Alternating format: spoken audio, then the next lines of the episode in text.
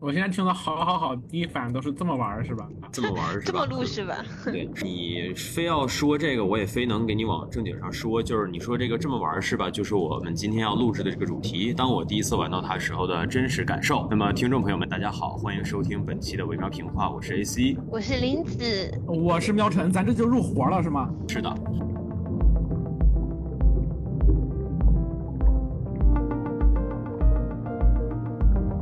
对，因为我怕来不及。是的，我怕失去你们。连维欧本来也要来，但是因为他不出意外的哈去遛狗，然后又迟到了，所以说我们就先不等他，我们先开。我们这一期要录制的这款游戏是《潜水员戴夫》，它不仅仅是最近炙手可热的一款独立游戏，也很有可能会是整个2023年诞生的最精致、最棒的独立游戏。是的，简直是。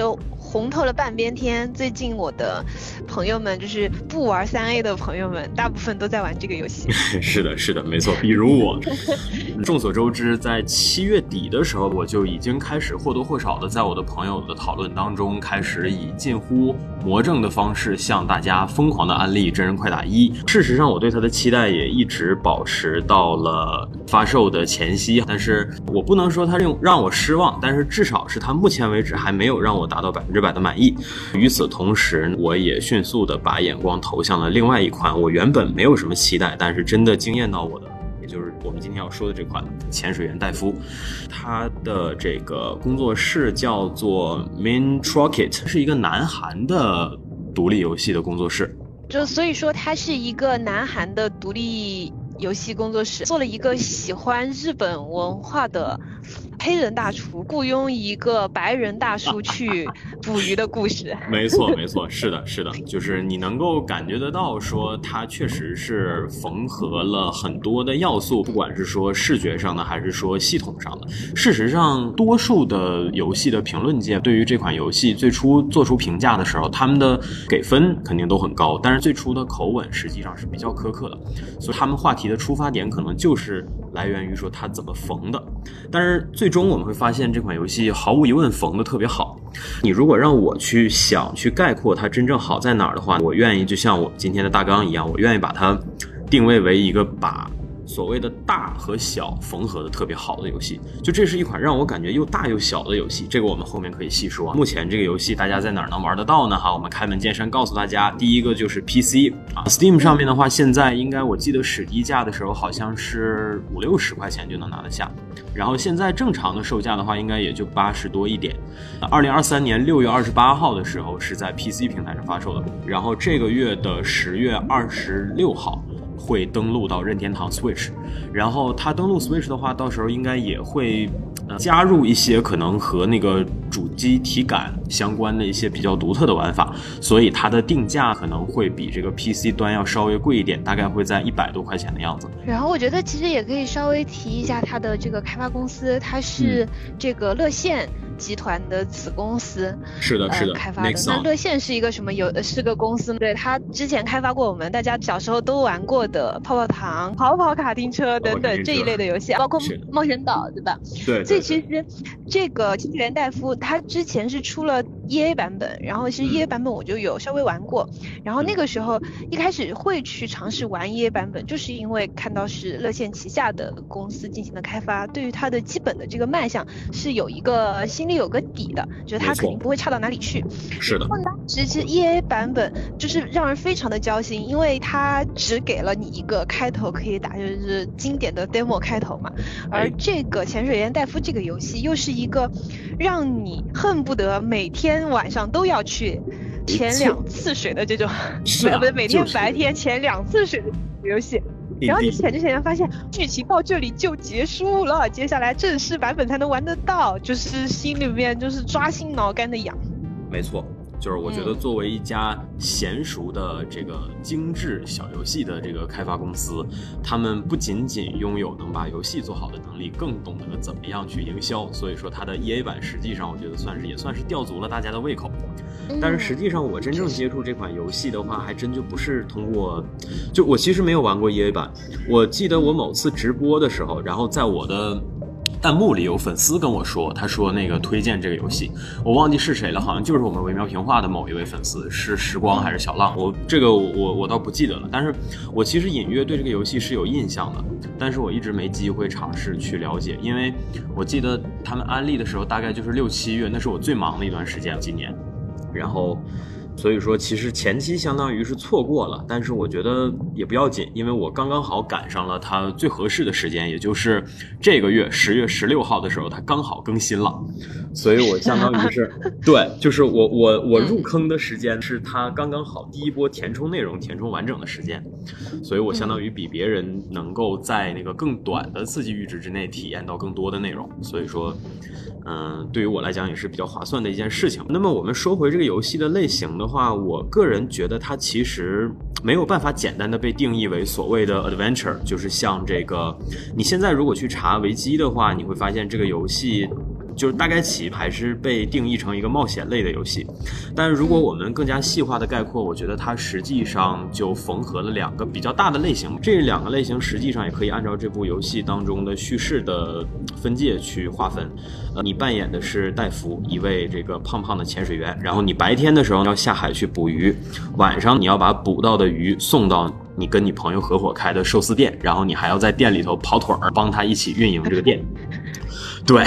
所以这个我之前有看到弹幕，大家调侃说说戴夫这家伙呀，你看着他胖胖哒哒的，他实际上是真的一点觉都没有。他们算了一下，说戴夫在一天满负荷的状态下，好像只睡三四个小时，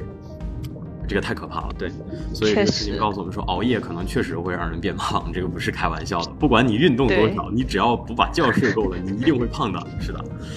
然后我们说回来的话，它白天捕鱼的这部分内容就是你下到水里，然后你操纵着戴夫在水里面来回的潜行。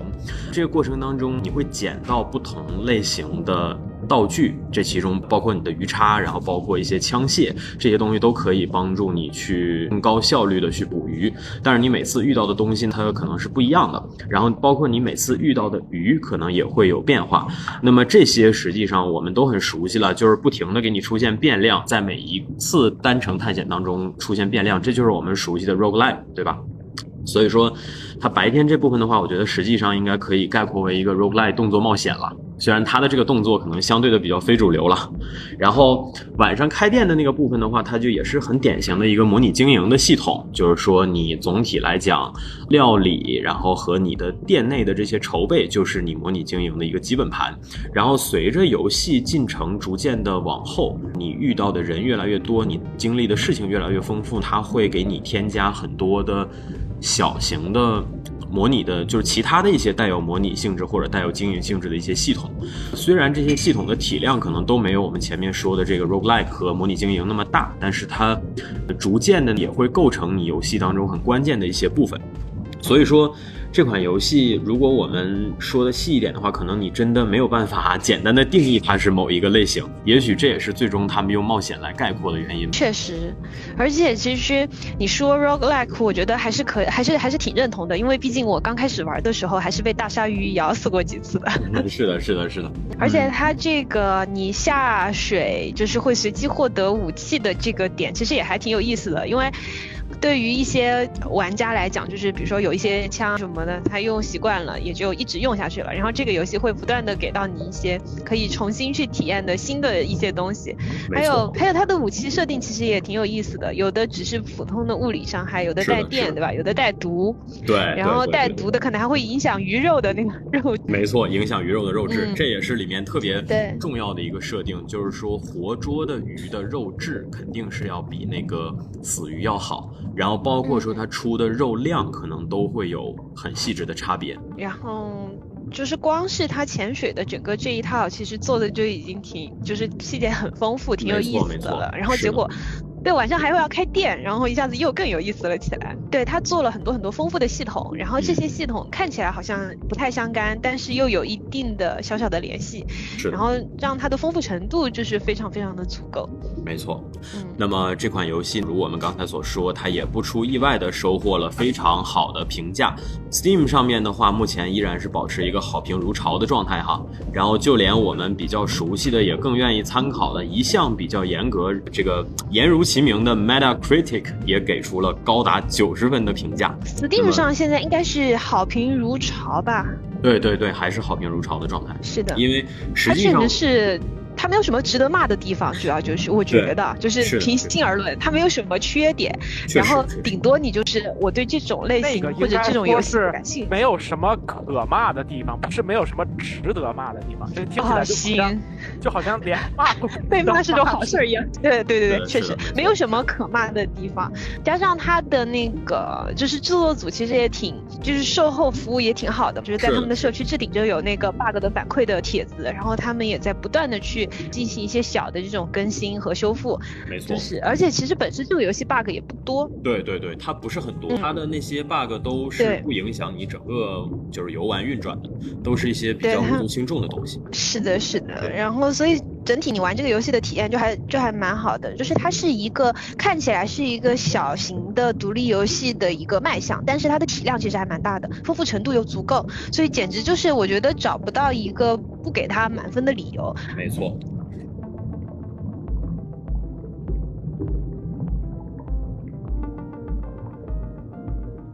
那么我们接下来可能就会稍微细致的展开说一下哈，就是这个游戏我为啥觉得它像刚才林子也说了，既小又大？我们先从它比较小的部分说起，就是我列了“小而美”这个词汇，我是真的是通过这款游戏想起来的，因为众所周知的是“小而美”这个词汇，我觉得大大概提出应该也是在三五年前了，甚至是更早，可能十年前。印象当中应该是伴随着微信，或者是至少是伴随着这个中国的这个所谓的科技行业提出来的。但是经过这些年当中，我们很实际的一些经历，你现在会明白说“小而美”这个词，因为微信，因为张小龙，也已经变成了一个几乎可以算是贬义词了。尤其最近在很多事情的讨论当中，说到哪个成程序，说到哪个软件不行的时候，可能你很多时候都会看到“小而美”这个词。但是我觉得真正意义上对得起“小而美”的这个东西的，还真就是《潜水员戴夫》这款游戏。首先的话就是说，你看哈，它作为一个独立游戏，然后它使用的其实是最近这些年我们在独立游游戏的领域见的最习惯的像素风。其实一提到像素风，我觉得我们先觉上就会觉得这不会是一个体量多大的游戏，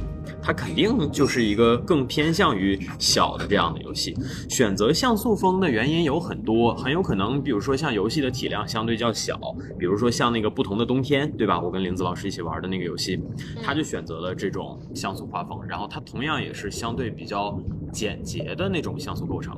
还有一些游戏，它可能也是因为预算的限制，但是它同时在这种相对小体量的几何图形当中找到了。更加棒的呈现形式，比如说迈阿密热线，那么它也可能选择会用偏向像素画风的方式去呈现它整体游戏的这个视觉。潜水员戴夫毫无疑问也是属于这一类，但我觉得它这所谓的像素画风更接近于我早期在这个 DA，就是那个。D A 站那个国外的那个美术网站，更接近于我在那美术网站上看到的一些比较高端的像素画，就是那种叫 pixel art，应该是吧？它的这种像素画看似是像素，但实际上细节非常的丰富。我觉得这些部分，你但凡是玩这个游戏的过程中，你在海底看到那些海洋生物，你就会发现，它虽然用的是像素，但它真的竭尽所能的还原了每一种海洋生物的比较真实的几何特征、生物特征，而这些特征。实际上，它也都是按照真实的比例去尽可能等比还原的，这一点是我觉得非常惊喜的一个点。而且你考考虑到说，这款游戏当中出现的角色实际上都还是偏卡通的，但是它和这些偏真实向的海洋生物放在一起的时候，又不会显得太违和。所以我觉得这些方面都能看出，它总体采用的就是这样的一种，我觉得你甚至可以说低调奢华的路线，它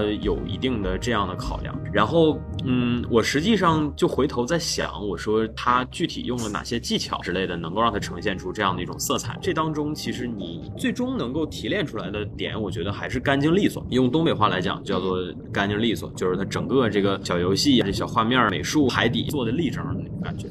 就是首先应该是干净，干净，对，干净，对对对，对，可以。你这个是十级东北话，好吧？就是首先，我觉得你甭管这些东西的细节多么的丰富，还有说出现在同一个场景当中的物件有多少，但是当你不那么集中的去专注于某个细节，而是只看大画面的时候，你会发现它其实就是一个又一个的色块，不同类型的鱼。之间的那个色彩差异是非常明显的，而这些又恰好很符合真实的海底世界当中那种缤纷多彩的样貌。包括说这个戴夫他们在岸上的时候，就是他每天晚上来到他饭店里，这些客人穿的也真的是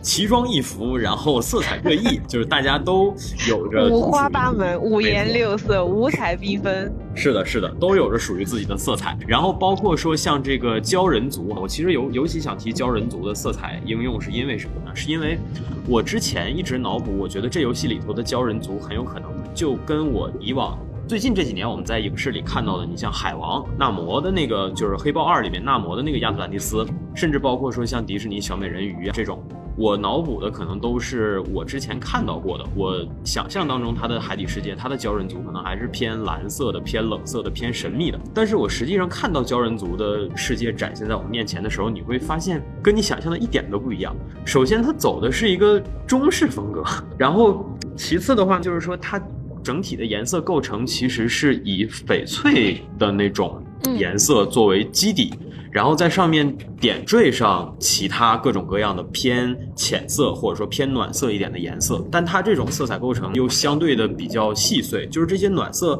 总体给我的感觉，它像线，它像。一根根的丝绸，一根根的纺线一样，它是被缝在这个大片的翡翠色之中的。所以说我即使是不聚焦在某一个鲛人族的人身上看他的那些细节，我就只是离远了，像我刚才说的，你就像在看一张大画一样的感觉，你也能够看到那个色彩的层次。我觉得是非常，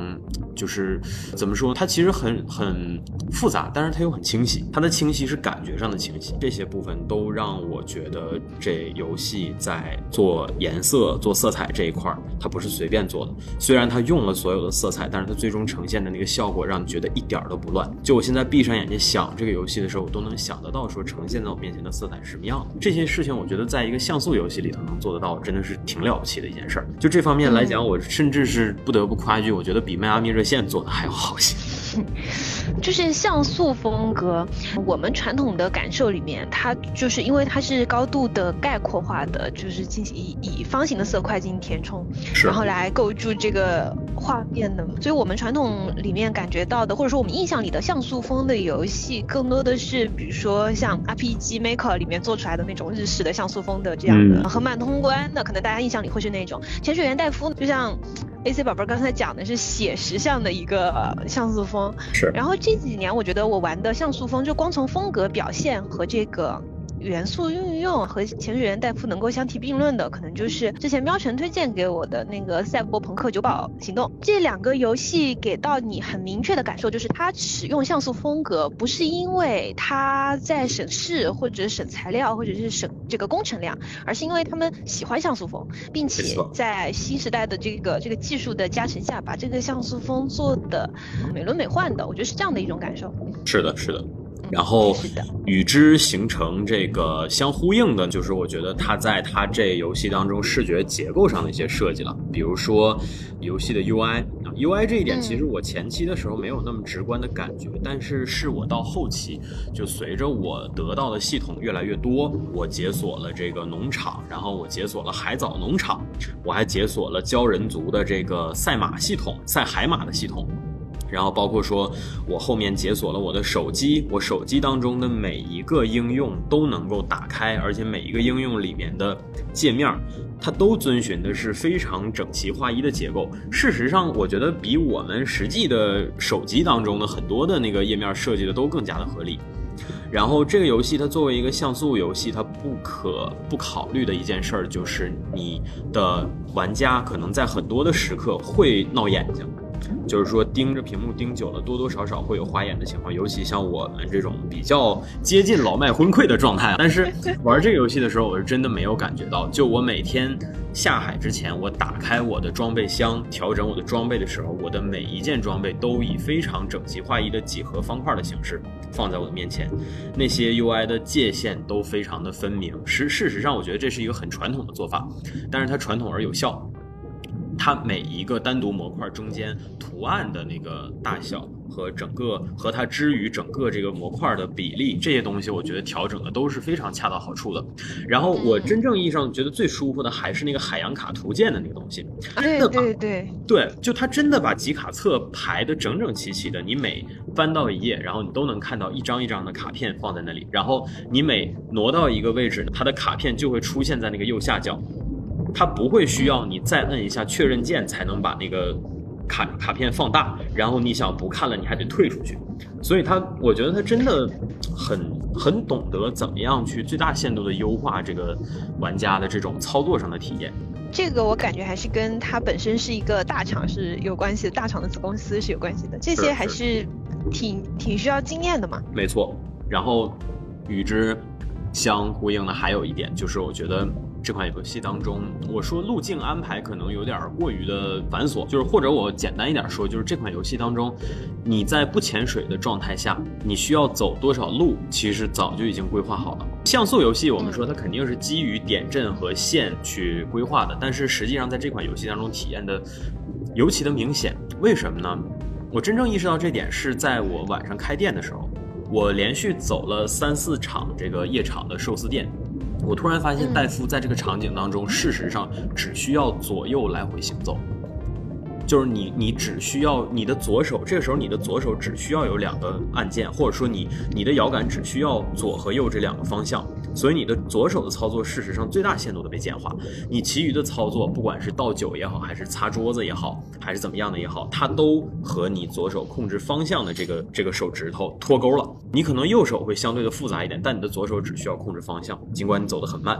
但是你的方向是非常清晰的。然后这一点，事实上我觉得在那个鲛人族那图里面体现的更加的明显。它虽然好多人吐槽过说鲛人族的地图太大、太复杂或者怎么怎么样，但是你事实上，如果你在里面走过几趟之后，你会发现你同样只是左走右走。它尽管那个店铺的分布很复杂，但它基本上把所有的店全都规划到一条线上。你想要从哪儿到哪儿，你只需要走这一条线就可以了。所以我觉得这些部分事实上也都算是和那个白天潜水，就是你到处乱飞的那部分做的相对的一个互补。就是说，它这一部分可能稍微的给你大一点的自由度，另一方面它可能把你限制住，但是它限制住的同时呢，又非常具有那种所谓的很工业的美感，又会让我觉得很享受。反正总体来讲，我觉得它是有这种感觉的。是因为其实晚上在寿司店的打工，虽然看起来没有白天你去潜水那么惊险，但其实你的注意力集中度，我觉得还要更高一些。没错因为比如说你要你你其实要盯的东西很多很多，那在这种情况下，简化你某一只手的操作，其实就是一种游戏平衡。如果这个时候还是要你一个立体的走位的话，你可能就真的就是手忙脚乱，整不过来了。那它在方位上进行了简化，在对吧？需要你操作的，就实际上你鼠标需要点的东西变多的这样的情况下，它构成一种平衡。而且正因为它晚上在寿司店，你的精神的高度集中是很紧张的状态，所以当你打完一天的工，第二天去潜水的时候，然后你一开始在浅海里面，然后。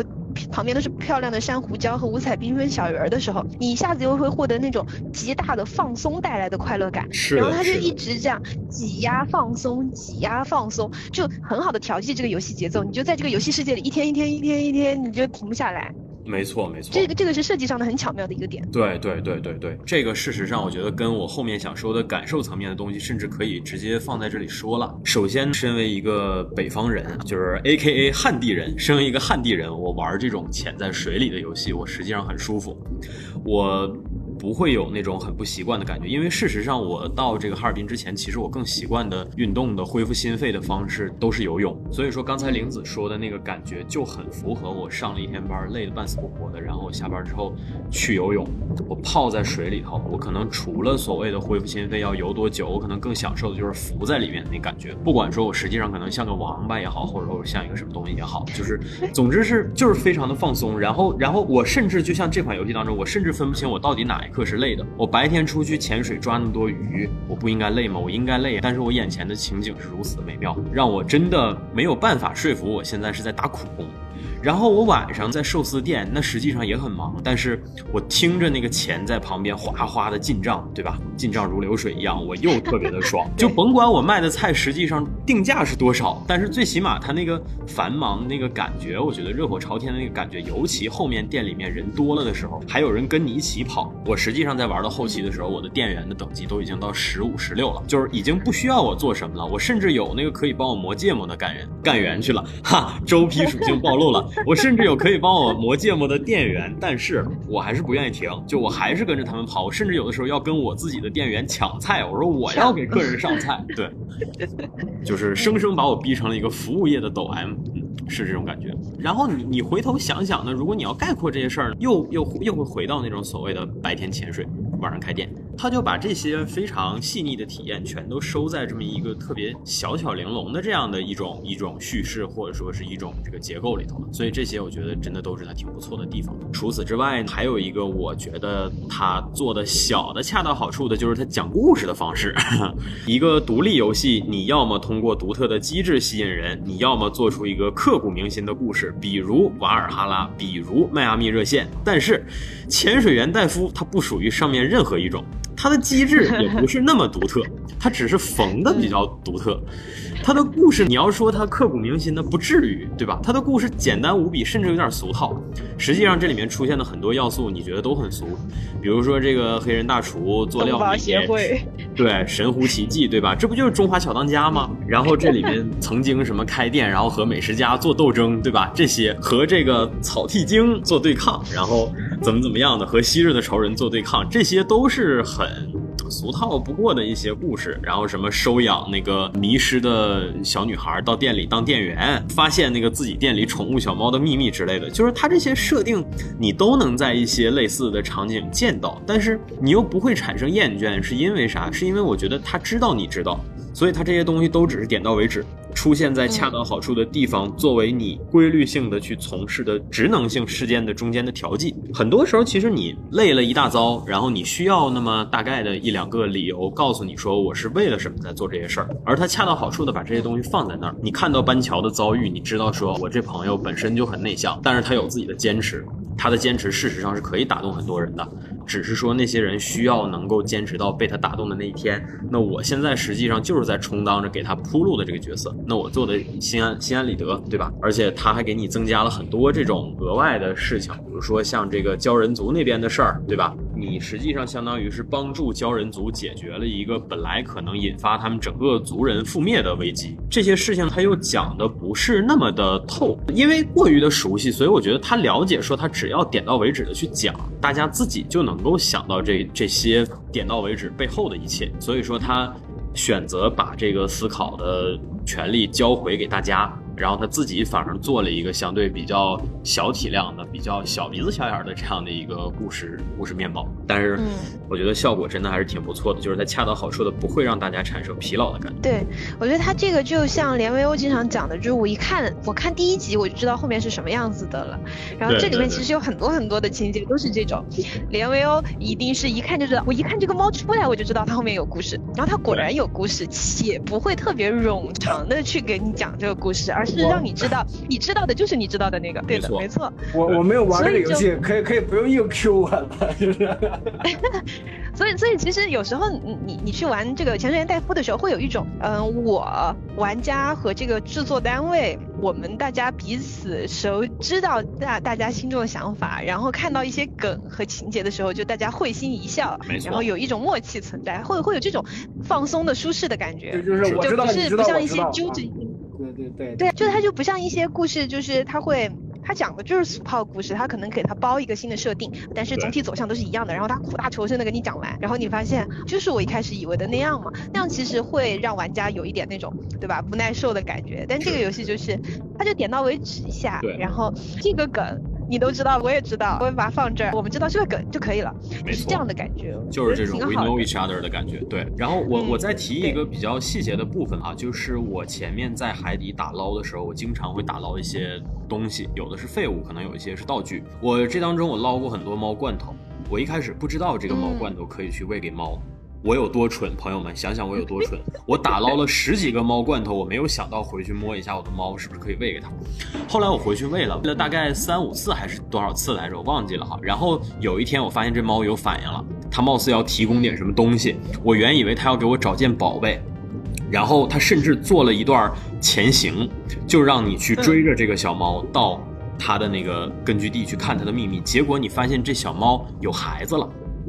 你跟着它走到根据地，你发现它旁边有一只母猫，然后母猫在那儿舔那个小猫，就是它实际上在外面混了，偷偷的混了老婆孩子。戴夫肯定是个好人，然后他店里的人也很好，所以他们实际上就是把这个无依无靠的这一家三口全都给收养到店里了。从此以后，你在这游戏当中打捞到的猫罐头就是喂给小猫了，就是喂给这个默默的孩子。动力来了吧？是，是不是有动力继续猫小？奶猫就完全不一样了。没错，甚至这个游戏里头有个成就叫做喂猫二十次就能拿一个成就，我现在还差最后一次。对，好耶！不仅喂猫，而且人家拖家带口，你从一只猫变成拥有一群猫。是的。然后我觉得最妙的地方还是在于说，这个你的就是你店里原来这只猫叫默默，长得很像果子的那个。然后，嗯、他带回来的那个母猫就是他老婆和孩子那个小猫咪叫麻薯，它是一只灰色的猫。这个母猫是个橘猫，但是这个母猫特别神秘，就是你不能跟它做任何的互动，你也不知道它叫什么名字，它就是那样一个特别神秘的，但是它就是一直是跟在孩子旁边的那个角色。我觉得就是这种选择性的告诉你一些东西，然后这种是感觉，我觉得也也挺，就是让我感觉挺挺有意思的，挺不一般的。确实，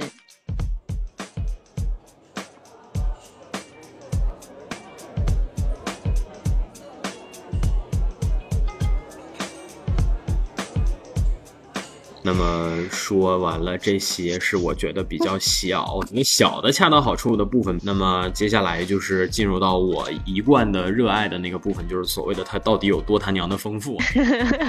就这个游戏吧，怎么说呢？其实我一向的自视对动物还稍微的有点热爱，有点研究。但是我不得不承认的是，我以往更感兴趣的都是陆地动物。对于海洋生物这一块的了解，实际上不说。那啥那啥，起码也是那啥那啥，对吧？啊，你看我连形容词都想不出来，你就知道我到底了解的有多少。对，没错，就是这个感觉。但是这次的戴夫当中，它实际上你在图鉴当中可以，不管是可以抓到的，还是可以拍到的海洋生物吧，我觉得基本上都是现实当中存在的。直到你去到最后一个图，就是冰河地块的时候，你会发现你甚至可以捕到一些史前生物，史前的海洋生物，因为它那个设定是说冰河那一块就是之前就是一块被封起来的冰川嘛，然后你解封了之后的话，你能看到里面实际上是很多这个之前的被认为早已灭绝的海洋生物，这其中就包括像什么邓氏鱼这样的，对吧？可能或多或少的在史前生物的相关的纪录片或者书籍当中都看到过，但是你没有想到你在一款游戏里面真的能够去打捞它。然后海洋生物的话，我觉得现在大概得有两有没有两百种我没数哈，但我觉得应该差不太多。这个制作组是大概是按照这个数量去做的，然后包括这个种类之类的也非常的繁多，海马单独有一页图鉴，然后龙虾单独有一页图鉴，这些都是更新之后，龙虾图鉴应该是更新之后放进来，包括各种蟹，包括深海生物。它虽然在这游戏当中的图鉴按照图鉴的归类是按照你每一个解锁的地块来的，但是实际上这些生物在现实当中基本上都能找得到对照，而且现在 B 站有很多人也做了专门的对照的视频之类的。我觉得这些东西，反正它是很符合我对一个游戏的那种，就是我之前说烂了的丰富性的这种要求。除了鱼以外，这些人啊也也是我觉得非常的丰富，就是这当中登场的每一个 NPC 基本上都有让我记忆非常深刻的点，我现在都还能想到很多。这游戏还有一个很大的亮点，就是每一个来你这儿吃料理的 NPC 吃到你的料理之后的那些反应，对吧？他们的那个反应，毫无疑问是致敬中华小当家，但是每一个人的反应又都做的特别的有意思。我印象最深刻的是 HR，、这个 HR 吃掉了鱼之后，然后他那个就是就是那个，然后背景里面全是心在那儿飞的那个。B 站有这个动画合集的，就是你能看到他们到底是有多么的陶醉，然后这些料理真的能让他们想起自己的曾经之类的。我印象好好吃好吃，怎么还开始唱歌了？对，然后那个对他就是有音效和那种反应，对对特别的夸张。他做的特别有意思。然后那个农民嗯大、大哥吃掉那东西以后，然后他逐渐逐渐的变小了，你会发现他尝到了儿时的味道，眼角落下一滴泪，就直接变成了一个小孩。没错没错，就是各种这种富有感染力的呃儿，时的味道，就是怎么变成小孩了？然后。行，你这个，你这个，你这个谐音梗，你这个谐音梗很很强有力的彰显了你的存在感。是的，朋友们，我们迟来的欢迎一下维欧老师，好吧？虽然他迟到了，嗯，好的，欢迎。然后你这个梗要是不烂的话也挺好的。对，要是不烂的话也挺好的。我弗赖子觉得是太原地区的一种面食，就是嗯嗯，行行行，然后就是你基本上想到这游戏里的 NPC，你都能想到他们的一些特特特色，比如说给你做武器那位达夫，他是个肥宅，对吧？他是一个嗯非常传统刻板印象的二次元肥宅的形象。但是呢，你考虑到他又是一个给你提供最强有力的武器支援，他提供的是最实质的帮助。然后它长成那个样子，它就平衡掉了那个样子带来的一定的不适感。然后，而且你越看到后面它的那些特效动画，你又会发现，就是它每一次给你做武器的时候，那动画可能都会不一样。然后你我我记印象特别深刻，最后一次他给你敲终极武器的时候，梆一锤，然后自己没变化，梆一锤，自己变成了鲛人族的那个，就是那个那个那个那个露肩装那个大哥的形象，然后又梆一锤，自己变成了自己最热爱的那个美少女的形象，然后最后端起来那个武器，朝着朝着你崩一枪，就是他这些动画做的真的，我觉得特别的下功夫，就是他很懂说怎么样用一个几十秒、十几秒的这么一个很短的一段小动画，然后就能让这个人物的形象跃然纸上。你现在回头想到这些 NPC，大概你都能想到一些词来概括他们，比如那个农民大叔，嗯他总说自己腿被鱼叉刺伤了，这不就是致敬那个膝盖中了一吗箭。对，嗯然后这个小 rapper 竟然是他儿子，对吧？然后后面还帮他务农了。然后那个嗯什么调查学会的那个女学生，对吧？她就是实际上就是给人一种好像挺不厚道的，总利用着戴夫，然后给自己赚学分啊嗯之类的。对，就是你你多多少少都能想到这些人物身上有一个什么特性，比如说苏万，苏万是一个。嗯，就是那种怎么讲呢，特别特别狗的那样的一个人，对吧？就是他看上去贪生怕死，然后总在别人面前狐假虎威的这样的一个人。然后那个公主也是一副娇气包的样子，但是他们又不是完全的没有优点。像这个苏万，虽然他前期很狗，但你后期他也会帮你，而且你甚至会跟他有双人成型的模式，是一个人来控制。对，然后那个公主也是，那公主虽然前期各种对你颐指气使，但是她真正回到鲛人族的时候，她会在她父王面前告诉他说，这个戴夫这个人救了我，是他救了我，不是那个别人。对，就是这些人都。或多或少的有自己的一些特别有特色的部分，然后每一个 NPC 基本上都是这个样子。然后我们说这些事儿又都和这个你游戏当中不停推进的剧情节奏什么的结合的非常好，就是平均你推进大概多远，然后触发一个事件，平均大概多远就能触发一个事件。比如说这个来你店里头进行美食挑战的，一开始是让你给他做菜，后面会跟你 PK 菜。啊，就是这些 NPC 一步一步的都会走进你的世界，然后穿插在这其中的，就是你会发现一些新的食材，解锁一些新的系统之类的，然后解锁一些新的地盘，发现更多新的食材，发现更多新的系统。就是它每推进一点故事，都伴随着一些新的系统的展开，而这些系统又不会过于的大而无当，让你丧失整个游戏当中该聚焦的重点。所以我觉得嗯它整体这些富有个性内容的展开和它步步推进的这个世界探索的这种过程。也是结合在一起的，而你每探索出一块新的地方之后，又会解锁很多新的玩法。像我们前面所说的，这个游戏其实有两个大的核心部分，一个是 roguelike 探险，还有一个是模拟经营。在这两个部分之外，它做了很多一些精致的小游戏的部分，比如说像那个考古学者。从那洞里出来的时候，然后他要躲避那些这个海盗的追捕，然后那一段你又会进入那个所谓的什么潜艇快跑的那种模式，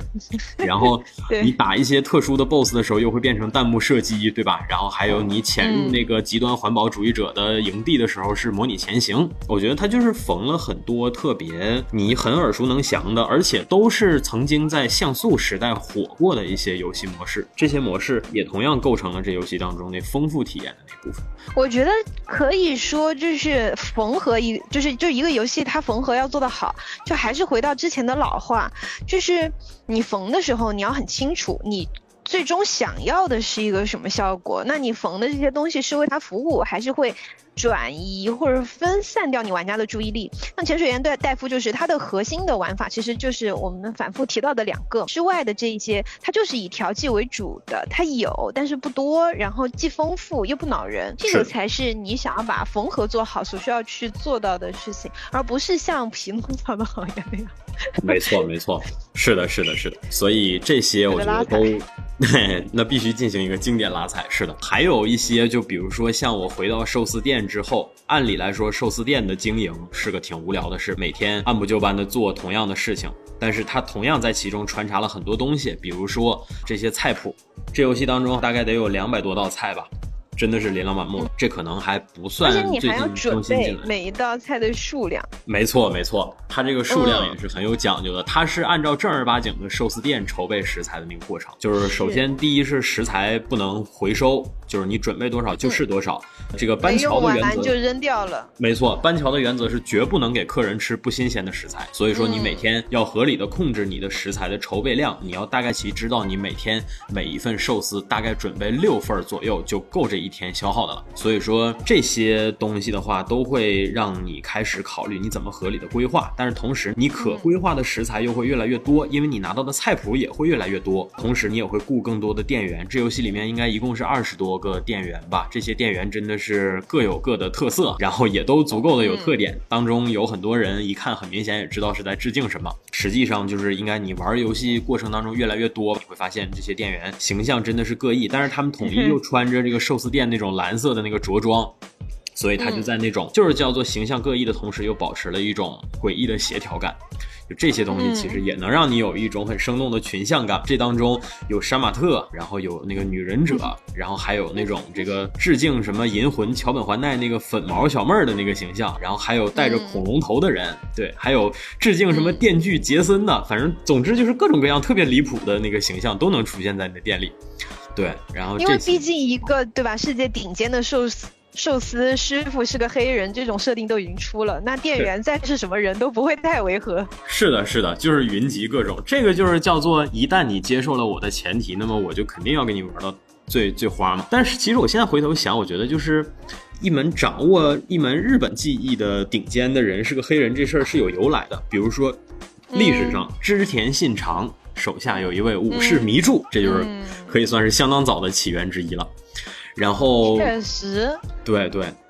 然后反正这里头真的是就是各种各样的这些东西，然后包括我们前面说的那些梗之类的，对吧？信手拈来的各种各样的梗和致敬。这里面有一 boss 叫大白鲨克劳斯，然后你会碰到一个奶奶叫克拉拉，她会向你提出委托，让你帮忙找漩涡，找到以后，她最后会帮你一拳干掉大白鲨。然后还有就是这，我给你们截过图的，有一位来挑战试吃的导演，他叫迈克尔庞，他吃完你的东西之后，脑海里会出现爆炸的情景，然后他的衣服上面画的也是爆炸，然后你最后达成了他的委托，他会送给你一张忍者机器人的海报，上面是一个拿着武士刀的蓝红配色的机器人，这在致敬谁就不用我多说了，对吧？对，这是迈克尔迈克尔庞贝，最后就火山爆发，庞致敬庞贝火山。你还真别说，这游戏里还真有火山，还真有火山，算你小子蒙对了啊！对，海底为什么会有火山？同志们，我也海底里面确实有火山。海底里面就是有火山呀。对，就是那个热流地区嘛。对，其实也是我们解锁的最后一个地区。就是我觉得我们再怎么多的去说，我们再怎么多的回想这游戏当中的一些细节，最终反正我能想到的就是我以往。就是跟你们讲过的，现在越来越少出现的那种丰富感，真的是我觉得它一下子回来了，就是回到了我的这种，嗯不管是游玩体验也好，还是说我各种各样的生活当中捕捉到的感觉也好，就是通过这个游戏真的给了我很多。说实话，我之前更加寄予厚望的是《真人快打一》，我希望的是说到时候这款游戏可能能更多给我这感觉。但是说实话，就是我觉得它的。系统的层面可能没有那么多，或者说它目前为止放进来的内容，就是当中我觉得可能这些部分体现的不是很多，反而是这么一款小的东西给我这样的感觉。而你考虑到它实际上也只出了六加四等于十，它还出了不到半年就能够到这个程度，而我想等真人快打一到这个程度，我起码还得再等半年。所以说，朋友们高下立判了，真的。就是你讲，你一开始讲到你这个心路历程的时候，我好想说，我也是，就是 就是在就是我在玩这个，就是它的正式版，我其实玩的也挺挺晚的，是在那个那个打完博德之门等星空的时候，然后再玩的。然后本来我寄予厚望的，对，是星空这个游戏，结果玩了玩之后，就很迅速的倒戈向了潜水员大夫。没错，所以真的是香，它有的时候就在一瞬间。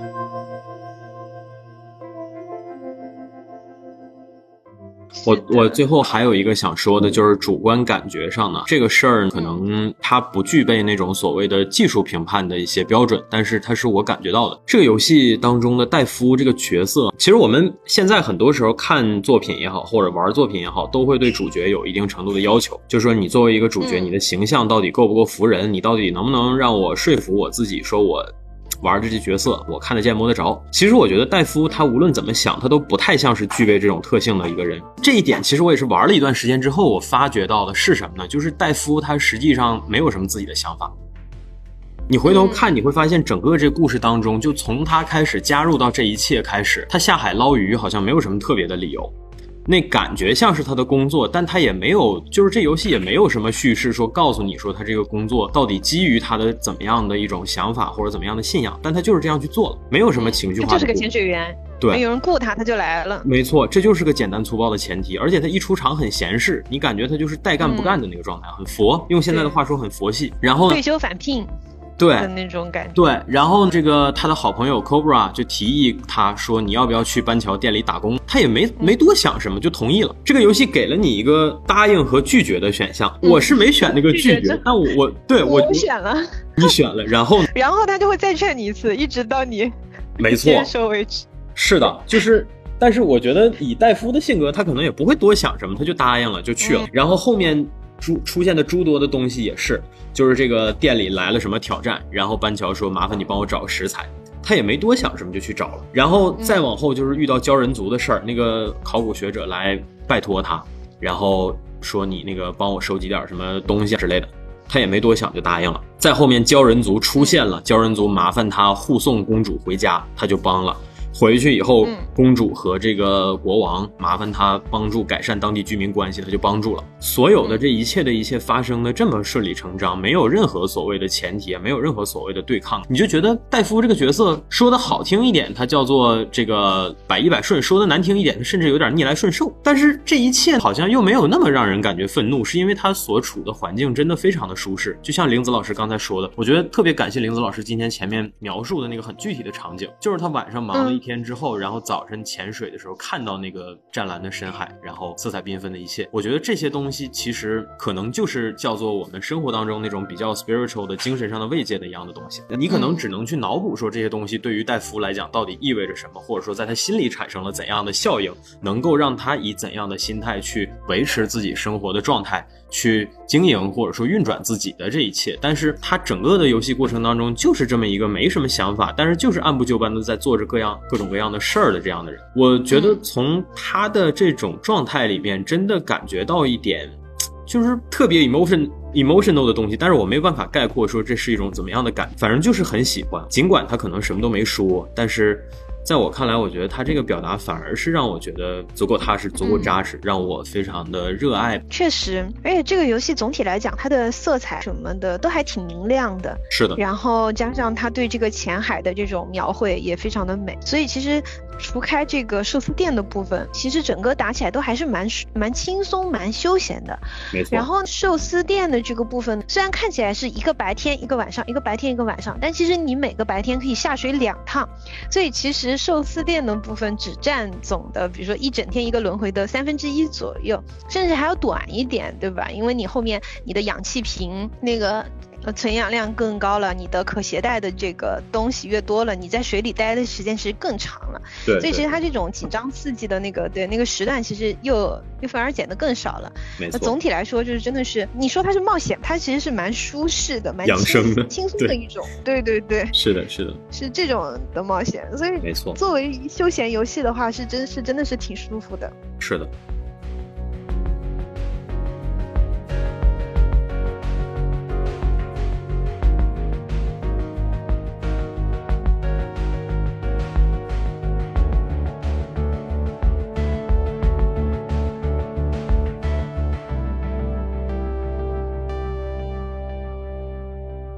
行，那我觉得我们接近尾声了，我最后想要就是，如果如果非要找茬的话，我就挑三个点，这三个点都是我亲身的经历。第一个点就是这个红宝石海龙的爆率实在是太他娘的低了。我虽然没有确切的数据说它到底有多低，但是我可以确认的是，我玩到现在游戏时长得有，我觉得都快要有一百个小时了吧。然后就几十个小时的时长里，我就挖到一条，这个数量实在是有点太说不过去了。我希望是它后面能优化一下这个过程，因为这个海龙你是用得到的，它不仅仅是补图鉴用的，你赛跑什么的其实也可以用它，尽管它数值不是那么好。还有一个就是我觉得农场的那个部分，这个事儿实际上在很多媒体的评测里也有提到，说这款游戏到后期的时候稍微有点后劲不足，就是说农场部分没有更进一步的扩展，而实际上它能变成一个更加丰富而且更加协调的系统。但目前尽管我们说经历了一次大型的更新，但是它依然停留在那种没没有办法进行自动化生产的阶段，就是它优化的都是一些细枝末节，但你依然要自己亲手去拔麦，依然要亲手亲手去收菜。所以说这些我问题，我觉得它后续应该还是可以稍微的再优化一下。目前农场的那个地盘可能也比较小，确实是也不是那么太好扩张。你说一个只能种二十四垄。苗的那个地，他要弄个所谓的什么收割机，好像也确实是有点夸张。对，确实。而且我能感觉到戴夫这个游戏当中，它或多或少的有一点，那么就是不是那么提倡高度机械化或者高度产业化的那样的方式。这一点我我觉得相信就是有一定的艺术审美的人也明白这是为什么。所以说这方面就是我可能有点儿。不好受，但是我也不会有太大的意见。但是最后这一点我真的有意见，就是你更新能不能快一点？虽然 距离十月十六号，今天是二十三号，虽然距离那个更新只过了一周，但是我现在的感觉就是怎么还没有到它下一次更新的时候啊？能不能给我快一点？这个内容真的不够玩的啊！希望这个游戏后面还能继续的更新更多。我觉得它真的是今年我二零二三年一年下来，你现在让我说我今年的心目中最好的游戏 Top 三吧，第一名是《王国之泪》，第二名是。潜水员戴夫，第三名，你猜是啥？让我猜猜看，真人快打一？不对，我觉得应该是《魔斗之门三》。哦，行，好，OK OK。对，是杀戮尖塔。我我为我可以跟你们讲，为啥不是真人快打一？我不是说看不起真人快打一哈，但是它作为一个 全部内容还没有更新完的东西，我现在不能把 Top Three 颁给他，好吧？懂了，没错，有点爱之深责之切了。是的，是的，所以说你什么时候把 Combat Pack One 都给我更新完，你再来来我这儿排名，好吧？目前为止，我觉得今年最好的三个游戏，《王类》、戴夫，还有一个是《杀戮尖塔》。有关《杀戮尖塔》的内容，我们后续可能有的有机会的时候再开一期节目给大家好好讲讲。趁着这个尾声，我就再再次安利一下，之前一直没有在节目里头就是好好的安利过的这个《瓦尔哈拉赛博酒保》这《赛博朋克酒保行动》，好拗口的名字，它也是一个像素风的游戏。然后非常非常的有意思，故事也好，里面的角色也好，然后讲故事的方法也好，画风也好，都很有意思。作为一个休闲调剂的游戏来讲，是非常合适的。希望大家有兴趣的可以去试试看。然后非常尴尬的就是这个游戏是我推荐玲子玩的，然后到现在我还没有玩完呢。就是的，你咋回事？连我都连我都打开玩了，大概得有个呃。几个小时了吧？这个游戏我们以后有机会。我已经玩完了，对，没错，我玩完了，耶。行，那那我们以后有机会的话，还是可以出一期的，我觉得。对，可以出一期。差不多了，是是是。嗯。行，那我们这期节目的话，就因为时间关系，就先到这儿了。感谢大家的收听，我们接下来会给大家带来更多精彩的节目，不要忘记关注维喵评话。那我们就下期再见啦，拜拜。好的，本期节目就到这里，感谢大家收听。喜欢的朋友不要忘记点赞、收藏、关注“维喵平话电台”，荔枝、网易云、喜马拉雅以及 Podcast 和 Castbox 同步更新。微博、B 站搜索关注“维喵平话”即可收看精彩幕后花絮及主播日常，也可以进入爱发电网站搜索并助力“维喵平话”。我们感谢每一位粉丝的支持与期待。维喵平话说点有意思的事儿，我们下期再见，See you。